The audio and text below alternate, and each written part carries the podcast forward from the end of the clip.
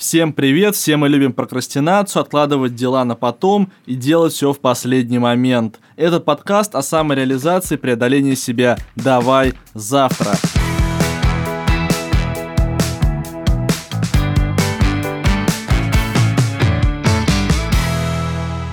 Тема нашего сегодняшнего выпуска – индивидуализм против кооперации. И сегодня с нами я, ведущий подкаста Слава Завалин, мой соведущий Сергей Никифоров, медиа-менеджер. И голос Олимпиады «Я профессионал» Алиса. Всем привет, всем привет. Просто меня немножко смутило, как я буду за индивидуализм, если я Олимпиада и у нас большой коллектив. Ну, ты представь, что ты голос из колонки. Ну, окей. Колонка-то одна. Ты же не видела вокруг нее Алекса, там, Сирии, вот этих вот всех. Олега. Олега. Ну, давайте, ладно, попробуем. Мы перед тем, как начинать э, записывать этот выпуск, э, начали друг с другом спорить на тему, кто будет за что отвечать и говорить, кто будет топить за коллективизм, за кооперацию, кто будет топить за индивидуализм. Мы договорились, что голос Олимпиады будет за индивидуализм, потому что участник Олимпиады, он прежде всего один человек, и он один проходит все эти испытания, с одной стороны. А с другой стороны, у нас есть э, Сережа, который говорит, что ну, ни один хороший, качественный медиапродукт невозможно сделать в да одиночку. вообще никакой, э, вообще никакой Вообще никакой продукт нельзя сделать в одиночку, и он топит за кооперацию. Сереж, расскажи, пожалуйста, был ли у тебя в жизни момент, когда ты все-таки любил все делать сам или так думал? Или ты сразу, ну, условно, родился, начал работать в команде? Ну, первая команда, которая меня окружила, их звали мама, папа и сестра – и в целом это довольно неплохая компания, и э, в семье, в принципе, неплохо. Да, у меня был такой период, я жил в городе Челябинск, так получилось, что у меня с сестрой была на двоих квартира, но сестра в ней не жила, я жил в ней один, и отсутствие всяческой кооперации и то, что я только сам себе могу доставлять какие-то неудобства, привело к тому, что очень быстро в квартире как-то стало не убрано, не очень уютно, еда готовилась какая-то очень однообразная, ну и так далее. Хм, интересно. Была ли у вас в семье культура вот договоренности? То есть у вас кто-то был в семье главный? Или вот вы садились да, за стол или, и договаривались? Да, конечно. Во-первых, всегда был главный папа. У, у, у него был... Э... Ремень. Нет, у него, был, у него был тезис. У него был тезис. Сейчас я отлуплю тебя тезисом. Э, не совсем. Значит, у папы был тезис следующий. Есть два мнения, мое и неправильное. Это, кстати, э, очень хороший урок, то, что как бы я выяснил, что мнений может быть больше одного, но то есть гораздо хуже было бы, чтобы было бы только неправильное или только его. А тут, во-первых, целая вариация. Но так получилось, что когда папа из семьи ушел, то как бы включилась кооперация на полную. Ну, то есть были какие-то вопросы, которые папа решал, и они по наследству никому не передались. Поэтому я, моя сестра, моя мама, мы начали строить несколько новую структуру наших отношений, и тогда мы уже начали садиться, обсуждать, переговариваться. Смотри, Сереж, я помню, что вы делали командой пресс-службы форума «Территория смыслов» мастер-класс на форуме. И в этом мастер-классе вы показали, как работает ваша команда. Потому что если мы смотрим какой-то медиа-контент, складывается иногда у аудитории ошибочное ощущение, что ну вот есть там ведущий, например, один, да, там э, вечерний Ургант. Есть Ургант, он сам себе шутки написал, сам все рассказал. Ну, слушай, это и же сам не все так. сделал. Это вот, же, а, а как? Это абсолютно не так. У Урганта гигантская команда авторов, и причем многие знают, что там работает и Саша Гудков, и Володя Маркони, и это те люди, которые в том числе пишут шутки. У них там две команды э, авторов, насколько я знаю. Одна называется «Качки», вторая «Дрищи». И это как бы продукт такого уровня, который делается с такой скоростью, что в одного вывести невозможно. То есть Иван Урган там э, сам себе продюсер, но при этом у него есть еще куча линейных продюсеров, и такие вещи вообще в одного невозможно сделать. Вообще любой медиапродукт э, в одно лицо э, сложно сделать. У меня, кстати, даже есть теория, почему в России очень часто медиапродукты делаются в одного. Ну, например, взять э, какую-то банальную историю в стиле фотосъемки. Вот э, пришел фотограф, сам настроил свет, сам все выставил, э, у него ассистента нет, он сам отснял, Сам ушел, сам обработал, сам отретушировал, сам отдам. А дело в том, что такая ситуация абсолютно невозможна в тех же Штатах, например, потому что там есть э, отдельный гафер, который выставляет свет, есть всегда ретушер, есть всегда человек, который занимается обработкой. Ты, как правило, всегда работаешь с ассистентом, который, ну, от того, что от момента заменить тебе объектив или перенастроить свет, это как бы, ну, в порядке вещей. И эта схема, она реально гораздо более удобная, более работающая и позволяет каждому из участников процесса гораздо лучше прокачиваться в своем узком направлении и становиться гораздо большим профессионалом в нем. То есть, если ты всю жизнь занимаешься тем, что ставишь свет, наверняка ты в этом накапливаешь гораздо больше опыта. Если ты вынужден распыляться на многие-многие-многие, зачастую как бы не очень понятно, как, как связаны между собой дела, то ты где-то обязательно проваливаешься. Например, ты плохо выставляешь свет, зато хорошо потом это, этот свет пытаешься отрисовать в фотошопе. Ну, то есть в фотошопе ты прокачиваешься, в свете ты проваливаешься. Хотя, с другой стороны, если бы ты гораздо лучше владел бы освещением, то тебе понадобилось бы гораздо меньше фотошопа. Но в западных э, продакшенах э, все эти истории разделены. Мне очень радостно, что все это в какой-то момент начало приходить в Россию. Сейчас серьезную съемку вообще сложно себе представить без э, горы ассистентов, за ответственных людей, там строго только за свои вещи. И первую очередь это принесло, перенеслось в YouTube, и там работают командами, и очень сложно делать продукт какой-либо в одного на YouTube. Опять же, это все очень прикладная история и в нашем деле. То есть э, я за то, чтобы, с одной стороны, люди умели достаточно много и могли друг друга подменить в каких-то критических или некритических ситуациях. Ну, например, у нас сейчас дизайнер в отпуске, я какие-то вещи могу отрисовать сам. Ну, просто потому что я умею. Они будут не столь качественны, но в 90% случаев никто не заметит разницы. А с другой стороны, если мне надо будет еще фотографию обработать, дизайнер там меня тоже подстрахует в этом плане. Ну, то есть, вот эта мультидисциплинарность мы в себе, конечно же, воспитываем, но при этом мы стараемся не распыляться, а сосредотачиваться на каких-то своих э, узконаправленных вещах. Ну, то есть, мы можем друг другу помочь, подстраховать, но в своем узконаправленном деле мы хотим быть профи.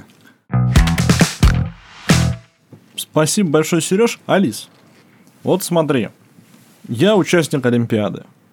Я, во-первых, ну, во-первых, я студент параллельно. И меня как студента оценивают индивидуально. Не оценивают в целом, как группа работает, да, там, как мы взаимодействуем. Ну, я один студент, я сам отвечаю, сам пишу контрольные, вытягиваю билет, который я буду отвечать на экзамене. И то же самое на Олимпиаде. То есть я самостоятельно регистрируюсь, я потом должен сам проходить тесты. Если я не сам, то я жульничаю и против правил иду. И вот все-таки, может быть, роль индивидуалиста, да, она как бы более правильная, более честная. Может быть, все-таки кооперация это про то, когда я сам что-то не умею делать, я начинаю делить ответственность между своими окружающими. Но ну, мне кажется, что ты о, правильный вопрос задаешь, потому что действительно отчасти, наверное, кооперация это еще и про то, когда человек хотел бы перекинуть ответственность себя на кого-то другого. Не в контексте производства продукта и не в контексте медиа, потому что здесь я полностью согласна с Сережей, для того, чтобы произвести качественный медиапродукт, чтобы он был интересный, классный, хотелось сделать так же, конечно же, должна стоять большая команда и, в первую очередь, команда профессионалов. Но когда мы говорим, предположим, в студенческой среде часто э, ребята делят вопросы перед экзаменом. Ты берешь с 1 по 10, я с 10 по 15 и так далее. И кто-то подходит халатно к этому процессу, а кто-то прям вот э, отдается полностью, э, очень кратко, собирает да, этот ответ на вопрос, приводит разные источники какую-то свою точку зрения выражает. И когда обмениваются ребята, собственно, тем, что получилось, ну, часто возникают э, истории из серии э, «Мы же так не договаривались». Это к вопросу об ответственности. Когда ты один, то ответственность лежит только на тебе. Опять же, мне кажется, что индивидуализм это не так плохо, потому что я это не последняя буква в алфавите, как принято и как нам в школе, да, а часто. первая с конца. А первая с конца, но еще и, как мне кажется, а, я это про заботу о себе. Когда ты свои интересы ставишь превыше интересов других, при этом ты не задеваешь э, другого человека, не обижаешь его, не посягаешь на его свободу. Ты просто делаешь приоритет в пользу себя. И это тоже неплохо, это классно, потому что э, есть примеры, когда ну, в том же студенчестве говорят всем, участвуем в конкурсе первокурсников, например. А ты хочешь готовиться к семинару по русскому языку, для тебя это важно. Когда ты выбираешь э, себя в первую очередь, ты сразу перестаешь быть миленьким для всех, потому что ты говоришь, нет, стоп, ребята, а я не хочу. У меня есть свои интересы. У меня есть свои интересы, и это не интересы м- плохие, это интересы, связанные с учебой. Это мой вклад в будущее, мой профит. Поэтому я думаю, что в индивидуализме хороши две истории. Ответственность которой нас всех пытаются учить с пеленок и в университете, и в школе, и в университете, и на работе нам все время говорят, «А, будь ответственным, приходи на работу вовремя, получай хорошие оценки на экзамене, ну, такие какие-то назидательные вещи. И второе — это бережное отношение к себе, сохранение себя и не расплескивание себя. Вот я так думаю. Слушай, тогда другой вопрос возникает. Если э, наша жизнь с самого детства нас все-таки приводит к индивидуализму. Мы говорили то, что мы до окончания вуза все-таки индивидуально, ну, то есть мы индивидуально за все отвечаем. У нас есть только я и моя оценка, и моя зачетка. Как тогда нам подготовить себя к жизни в коллективе на работе? Потому что ведь э, после того, как ты выиграл Олимпиаду, я профессионал. Ты сам лучше всех на все ответил, лучше всех себя проявил на очных этапах и тебе придется идти в коллектив, как-то с людьми кооперироваться. Но как это сделать, если жизнь тебе этой возможности не давала? Не, мне кажется, здесь все очень удачно складывается. Мы же, в принципе, под э, индивидуализм подразумеваем еще историю про то, что человек, в общем-то, не в вакууме существует, а в принципе он крутится в социуме, просто он свои интересы в хорошем смысле этого слова ставит превыше и, а, следовательно, у него нет никаких э, ментальных расстройств, он здоровый душевно, и он может э, выстроить нормальную коммуникацию с своим коллективом, будь это учебный коллектив, будь это рабочий коллектив, будь это его семья. Алиса, есть примеры из выпускников, там, ну, победителей Олимпиады, когда они приходили на стажировку и, например, там писали в обратной связи, что я всегда мечтал в этой компании работать, на этом месте, но я пришел и с коллективом не повезло. Я не смог вписаться в коллектив. Или наоборот, какие-то положительные истории, что сложно мне было общаться с моими одногруппниками, и вот я благодаря стажировке после победы на Олимпиаде я смог найти все-таки тот коллектив, в котором мне было бы комфортно. Кстати, правильно вот ты говоришь про коллектив, в котором комфортно. А, по поводу стажировок в целом относительно коллектива, когда коллектив не нравился, я таких случаев не могу припомнить. Скорее у них история про ожидание и реальность. Они ждали от стажировки одно, а им их просили делать какую-то другую работу, которая для них кажется, ну, изи, просто зачем мне вообще просят это делать, какие-то глупости. А про коллектив, э, когда человек попадает в профессиональную среду, и, например, мы такую среду формируем и самой Олимпиадой, и у нас есть микрофорумы зимней школы, в целом они междисциплинарные, но все равно там тоже можно сегментацию по сообществам выделить. Когда человек попадает в сообщество, где говорят с ним на его языке, где его понимают, где есть локальный юмор, то, мне кажется, это прекрасно. И вот как раз зимние школы тому подтверждение. Ну и, наверное, фиолетовый лекторий на форуме «Территория смыслов» — это тоже история про профессиональное сообщество. У нас же не было фиолетового лектория, был лекторий «Я профессионал». Ну, он был какого цвета? Синонимичные понятия. Нет, я, я просто помню вот это перед началом форума. Не называйте это фиолетовым лекторий, только лекторий я профессионал. Даже я профи. То есть там же ребрендинг. Лекторий я профи. Да, лекторий я профи. А вот на зимней школе сколько она проходит, сколько дней и как э, происходит адаптация у ребят э, в коллективе? То есть было такое, что мы начинаем работать, и сложная какая-то групповая работа, все друг с другом ссорятся, а потом в конце бац, мы начинаем там быть семьей. И после этого налаживаются связи уже и после зимней школы. Ребята общаются. Зимняя школа 3-4 дня. А что касается каких-то глубинных конфликтных ситуаций, я думаю, нет, такого не было замечено. Мне кажется, как раз вот эта концентрированность по времени, угу. она не дает возможности расслабиться с точки зрения того, чтобы начинать искать в своих э, коллегах какие-то минусы, которые их не устраивают. Плюс это всегда история про какой-то подход, связанный с разрешением тех или иных ситуаций в режиме реального времени и на практике. То есть человек постоянно чем-то занят, участник. Он послушал лекцию, он э, поиграл в деловую игру, ему потом нужно, опять же, собраться, может быть, своим коллективом и решить какой-то кейс, который ему подкинули. И времени на конфликты не хватает.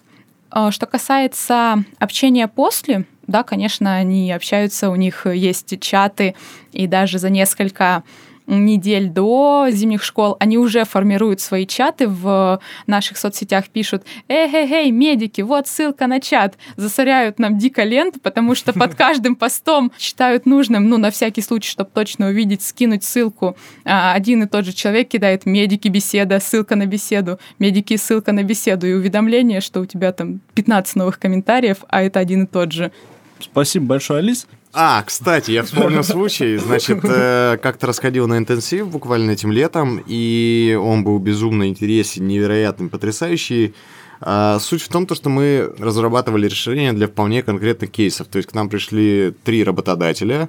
Это была компания Мегафон, компания Юду и э, гастрономический хаб. И на стене наклеили три названия. Гастрохаб, Юду, Мегафон. Каждый из э, представителей компаний рассказал, что бы он бы хотел увидеть, какая боль у них есть, что они хотят э, решить. И все должны были подойти и наклеить стикеры.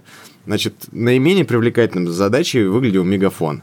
Потому что, ну, придумайте нам новый концепт социальных сетей, ну, скука. То есть, что? Соцсети есть у всех. Просто неинтересно. Значит, гастрономический хаб, он только начинался, поэтому принимались вообще любые идеи, они не очень понимали, чем бы сами бы хотели вообще заниматься, и там можно было напридумывать вообще невероятно много. Юду я задачу не помню, но она тоже какая-то была типа средненькая, но она была лучше, чем Мегафон, но хуже, чем, чем Гастрохаб. И все подошли и почти все наклеили наклейки на гастрономический хаб, и руководитель курса сказал, слушайте, ребята, я сейчас сама начну переклеивать, либо срочно решите, кто из вас пойдет решать кейс Мегафон, кто иду. Я подумал, так, с одной стороны, хаб – это очень интересно. Кучу всего можно придумывать, езди разгуляться. Юду – тоже интересный кейс. Езди разгуляться, в Мегафоне одно гигантское ограничение придумайте нам соцсети. Я тут же задачу переосмыслил, подумал, что на самом деле она сложная, потому что там ты можешь изобрести все что угодно, и это сработает. А здесь... Э, нужно решить задачу. Здесь нужно решить задачу, она находится в строгих рамках. Окей, подумал я, переклеил на Мегафон, так в команде Мегафона оказалось 8 человек. Команда Мегафона на 8 человек разделилась э, на две команды по 4 человека. И когда мы начали своей командой из четырех человек, которых ты видишь там буквально полчаса, общаться, обсуждать э, с точки зрения дизайна мышления, с точки зрения построения бренда. У нас каждый блок, он заканчивался тем, что мы выполняли практику. И практику мы выполняли к своему кейсу с двумя людьми из этой команды у меня совсем никак не складывались ни отношения, ни понимания. У меня был некоторый опыт, я им рассказывал, ребята, вот так не делается, делается вот так, так, так, так, так. Э, из четырех человек был я, и меня слушал только один человек, потому что как бы он был примерно такого же уровня опыта, Настенька. Так вот... Э, привет, Настя. Настя, привет. Так вот, с Настенькой мы как-то очень быстро начали шушукаться уже вдвоем и поняли то, что чтобы кейс не провалился, нам надо избавиться от двух девчонок и добить этот кейс самостоятельно. Поэтому очень аккуратно, нежно, плавно в течение нескольких дней мы их сплавили в соседнюю команду. И в итоге мы с Настей сделали лучший кейс, лучшее решение из всех представленных. Получается, у нас было 6 команд по 3 компании, Соответственно, было представлено 6 решений. Наше решение было самым крутым только потому, что у нас был примерно одинаковый уровень опыта, примерно одинаковый уровень понимания того, чего надо сделать. Мы в целом думали в одном направлении, разговаривали на одном языке, и человек-фотограф и человек не помню кто, которые вообще не пытаются даже одуплять, что такое маркетинговая стратегия, как... То есть вот они опираются на свой предыдущий опыт, который им подсказывает, что абоненты Мегафона наверняка не могут разобраться с тарифом. Поэтому надо выпускать посты про тарифы. Я отчетливо понимаю, что это устарело сто лет назад. И еще отчетливо понимаю то, что вообще не интересно, какой у тебя тариф. Ну, серьезно, ты знаешь название своего тарифа? Нет. Алиса? Тарифище, знаю. Тарифище? А, а я нет. Так получилось, что иногда команда не срабатывает только потому, что вы очень разные. Прям категорически разные, а еще люди, которым ты пытаешься что-то донести, а, тебя отрицают. Так как время у нас для работы очень было ограниченное, ну, то есть 4 дня у нас шла и учеба, и в это же время мы занимались этими кейсами, ты понимаешь то, что если ты начнешь вступать в полемику, рассказывать, доказывать, в конце концов, конечно же, ты докажешь и расскажешь, но кейса сделано не будет. Решение не поступит. Спасибо большое. И в завершении нашего выпуска хотелось бы сказать, что самое главное при выборе и, и борьбе кооперации с индивидуализмом все-таки находить баланс, и чтобы в каждой кооперации были сильные индивидуалисты, а кооперация была всегда полезна тем индивидуалистам, которым нужно друг с другом о чем-то договориться. А вы слушали подкаст о самореализации и преодолении себя «Давай завтра». Слушайте нас в приложениях Яндекс Музыка в разделе «Подкасты», Apple Podcast или CastBox для Android, а также в разделе «Подкасты» ВКонтакте. Ставьте оценки. Всем спасибо, всем пока. Пока.